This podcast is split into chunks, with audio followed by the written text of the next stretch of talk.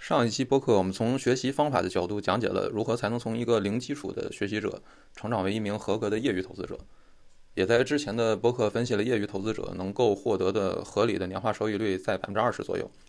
呃，另外也谈到成为一名业余投资者需要花的时间精力并不算太多，但如果想进一步成长为一个专业的投资者，则需要花费极大量的时间，所以我们不建议非金融从业者成为一个专业投资者。嗯，那么从零基础到成为业余投资者需要花费多长时间呢？我个人经验来看的话，有效的学习时间大概是需要两百个小时。而从实战积累的角度看，嗯，最好能经历一个完整的从低点到顶点再回到低点的一个股票市场周期。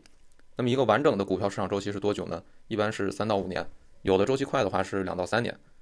这里也能看出来一个问题啊，就是说为什么学习投资要趁早呢？因为学书本上的知识花不了太久的时间，两百个小时。你一天全职学六个小时，也就不过一个月就学完了，啊，跟你高考冲刺花的时间比，都还是要少的，对吧？也不需要这个这个大干苦干一百天，呃，但是积累现实经验要花的时间确实比较久。假如说你现在手上突然赚到了一大笔钱，但是你现在还是一个零基础，什么都不懂，那么你还要花个三到五年的积累经验，才能比较确定的进入到一个稳定赚钱的阶段。所以我们说，不仅投资学习要趁早，啊，更重要的是亏钱要趁早，甚至说爆仓要趁早。年轻的时候，这种破产呢，其实往往都是人生的财富。呃，等你到五十多岁，你钱赚够了，但是投资方面还是一个呃什么都不懂的小白，然后在自己不具备任何知识经验的情况下，你就听了某一个朋友呃或者某个号称有关系的人的呃一个意见，然后一把梭哈把所有身家都投进去，那基本上等待这种投资的这种大部分人可能就是会成为许家印了啊。当然这里面说的是二零二零年以后的许家印啊。呃，这一期播客呢，我们主要介绍一下关于理财资产配置的这个基本思路。呃，说到资产配置这个词啊，我们往往指的并不是投资于某一个具体的标的，比如你说你是买腾讯还是买茅台，啊，这种决策不叫资产配置。资产配置这个词一般指的是如何将自己的钱在风险收益特征不同的大类资产之间进行分配。举个例子，比如我现在全部身家有一百万人民币，那么我现在想投资想理财。我第一步要思考的不是买腾讯还是买茅台的股票，我第一步应该要思考的呢是把这一百万里的现金多少钱拿来买这个保本的理财产品，啊，多少钱拿来买这个有风险收益也比较高的股票，然后多少钱，呃，拿来买黄金，多少钱拿来买保险，以及手里要剩下多少现金啊，这个叫资产配置。资产配置这个行为的这个逻辑前提呢，它其实是。呃，因为某一个大类资产，它其实往往具有类似的风险收益特征。嗯，比如股票涨的时候，往往都是整体上涨。你可以看到一个牛市来了，它基本都是好公司、烂公司，它是跟着一块上涨的。啊，再比如债券的涨跌，都是一般和这个央行的利率的变化有这种高度的相关性。呃，由于某一个大类的涨跌规律是具有这种相似性的，所以我们做投资第一步应该是先决定把钱投在哪些大类资产上。呃，那么作为我们普通人能接触到的这个大类资产呢，基本上是包括这个债券、股票、大宗商品和房地产。啊，作为一个中国散户吧，现在能接触到的大类资产，嗯，基本上只有这四种，啊，也就是债券、股票、大宗商品，啊，包括这个黄金啊、原油啊之类的，啊，还有房地产。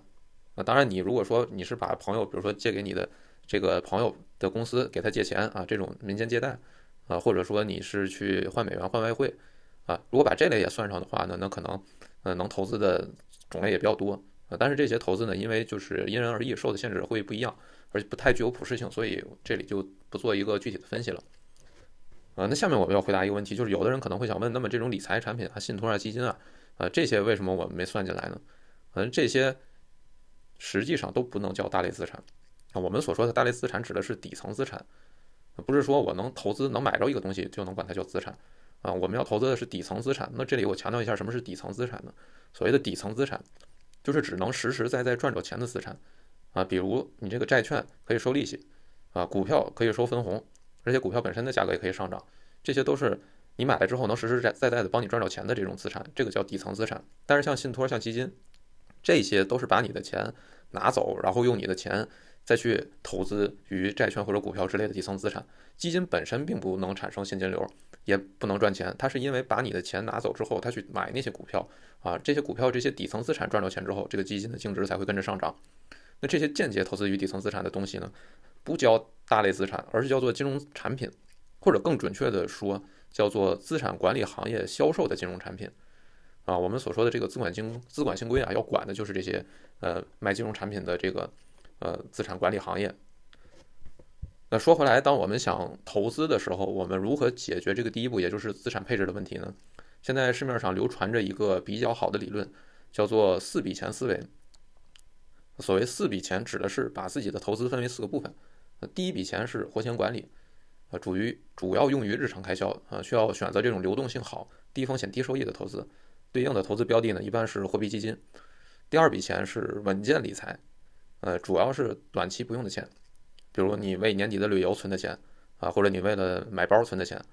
啊，可以根据期限选择一个比刚才说的第一笔钱利率更高的一个定期理财产品啊。第三笔钱呢是长期投资，这个呢可以选择高风险高收益的投资，最典型的就是股票啊。第四笔钱就是保险啊，这个就是为了防止风险、以防万一的作用。那么这四笔钱对应的比例分别应该是多少呢？呃，这个呢只能说是呃因人而异啊，尤其是因为不同人的这种投资的专业能力而异。那我看到有的，比如说呃对自己的股票投资能力比较有信心的人呢，他可能会把长期投资的比例安排在百分之九十以上。那如果你是巴菲特的话呢，你这个比例可能就是百分之九十九以上了。啊，巴菲特经常在股东的信里提到自己这个百分之九十九的资产都在伯克希尔里面啊，所以股东们不用担心他会乱投资。呃，因为如果亏钱的话，就是他自己先亏的最多。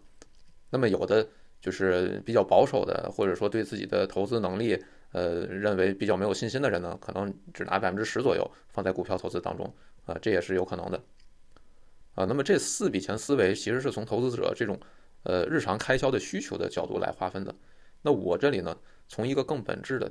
一个底层资产的角度来说，我把这四笔钱转变成了三笔钱。啊，也就是说，从底层资产的分类角度来说，或者说从大类资产的风险收益特征角度来说，呃，实际上我们的投资就是可以划分成三种，啊，一种是低风险低收益的，呃，债券类投资，一种是高风险高收益的股票投资，还有第三种是保险。那么这种分类方法呢，呃，更实在点说，其实就是从如何赚钱的角度来进行分类的，啊，因为我们想赚钱，我们就首先要了解不同的大类资产的这个呃风险收益特征，呃，然后根据不同的。大类资产的这个收风险收益特征，然后决定我们如何去分配我们的资产啊，然后以达到这个我们收益的这个最大化啊，而且更重要的就是要在什么时点去调整这些不同的大类资产的投资比例，能给我们带来最大化的这个收益啊。那我这里面的这个三分类法呢，其实就是对应了把四笔钱的那个分类方法的前两笔钱合在一块儿啊，就变成第一笔钱。啊，因为这个四笔钱思维说的第一笔钱跟第二笔钱，它实质上它本质上投资的最终底层资产其实都是债券。那我们买到的大部分理财产品和货币基金呢，它的最终投资就是投的债券，而且大部分情况下呢是国债或者国开债这一类的无风险债券。那当然无风险，自然这个收益率也比较低。啊，那做这个我所谓的这个第一笔钱，也就是债权类的这种投资，或者说这种理财产品、货币基金这类的投资的关键是什么呢？啊，我认为关键就是要识别我们投资的这个。理财产品的底层资产是什么？然后底层资产的风险到底有多大？因为我们这个第一笔钱呢，它是一个防御性的投资，我们不是说要靠这部分投资啊发大财的，呃，这部分的投资的这个风险要比收益更需要引起我们的注意。那我认为的基本原则呢，就是第一笔钱应该只投资真正无风险的底层资产。呃，但是现在呢，有一些所谓的这种呃债券基金，它的收益我们可以看到是比无风险收益率要高出很多的啊，比如说有的这个。啊，债券基金它的这个长期的年化收益率能达到百分之六，甚至达到百分之八以上，啊，那这个是为什么呢？呃，其实主要是因为这些债券型基金呢，都并不是纯债型基金，啊，就是这些债券型基金的名字里面，名字虽然叫债券，啊，某某债券基金，啊，但实际上，呃，它在法律的分类上面应该叫做偏债型基金，啊，就是它除了买债券，它其实还可以去买少量的股票，啊，一般我们的这个。呃，就是法规的规定呢，是它可以买百分之五到百分之三十五的这个股票啊，都可以。那么实际上，这些名字上叫债券的基金的长期的这种比较高的收益率的来源，其实是因为混杂着的这部分股票的这个收益带来的啊。那么这里呢，我其实我是不赞成去投资这一类的基金的。为什么呢？因为这些基金它的那个。呃，比无风险利率高的那部分收益的来源其实就是股票。那如果我们想在这上面赚着钱的话，那其实我们还是要再研究这个股票的这个投资。那如果我能在股票投资上，呃，经过我的研究能赚到钱的话，那我直接就去做呃股票的投资，或者说股票型基金的投资就可以了。那我不需要去买这种就是混杂的股票的这种债券基金啊。那这样的话，我的收益率还会被拉起来。所以说，我认为第一笔钱呢，我们最重要的还是要呃买这种真正的这种无风险的这种收益的产品啊。那第二笔钱呢，指的就是股票投资。那么这部分钱就不同于第一笔钱了。第一笔钱的这个投资目的，说白了，我认为就是我们如何小幅的去提高我们日常备用的这种现金的收益率。啊，它是一种防御性的投资，就是它的不亏钱比赚钱更重要。而第二笔投资的目的呢，实际上是要在承担一定的风险的情况下赚取更高的收益。这笔钱的目的啊，就类似做生意一样啊，是冲着发财去的啊。当然，这种发财并不是说是要暴富啊，而是一种安全的、缓慢的、长期的啊，不低于实业经营的一种投资回报率的方式。呃，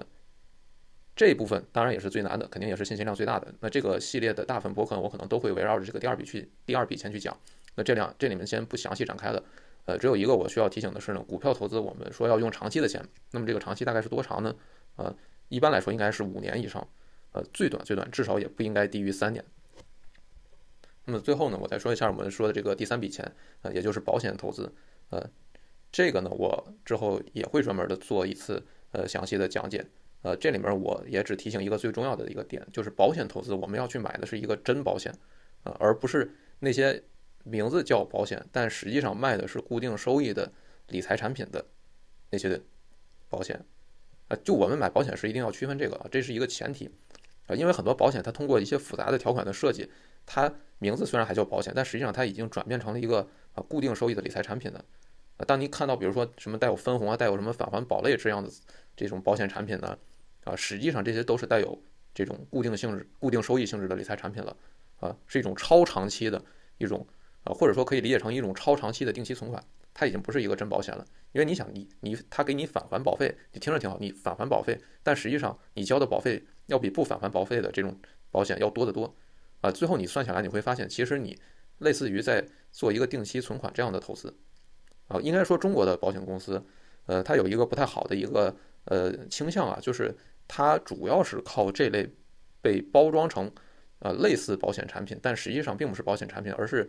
呃，理财产品啊，甚至说是啊，类似银行存款的这种东西的产品去赚钱的，这是中国保险公司赚钱的一个最最重要的一个途径吧。那这种假保险产品呢，呃，这个这个往往期限还非常长啊。我们总说保险公司它的这个呃资金成本低，资期限长，啥意思？啥叫资金成本低啊？它的资金就是你的那个保费嘛，对吧？那它资金成本低，实际上就是你在投资它的这个产品的时候，你的收益率低啊。你作为买它产品的人。啊，他发行的产品，它的这个成本低，那不就是相当于你的收入低吗？啊，所以实际上就我们总说保险公司厉害厉害，就是说它这个啊期限长，然后这个资金成本低。其实反过来这句话的意思啊，就是那些买保险的人，就是获得的收益率低，赚的钱少，然后锁定的时间长，这其实是不利于这个投资人的。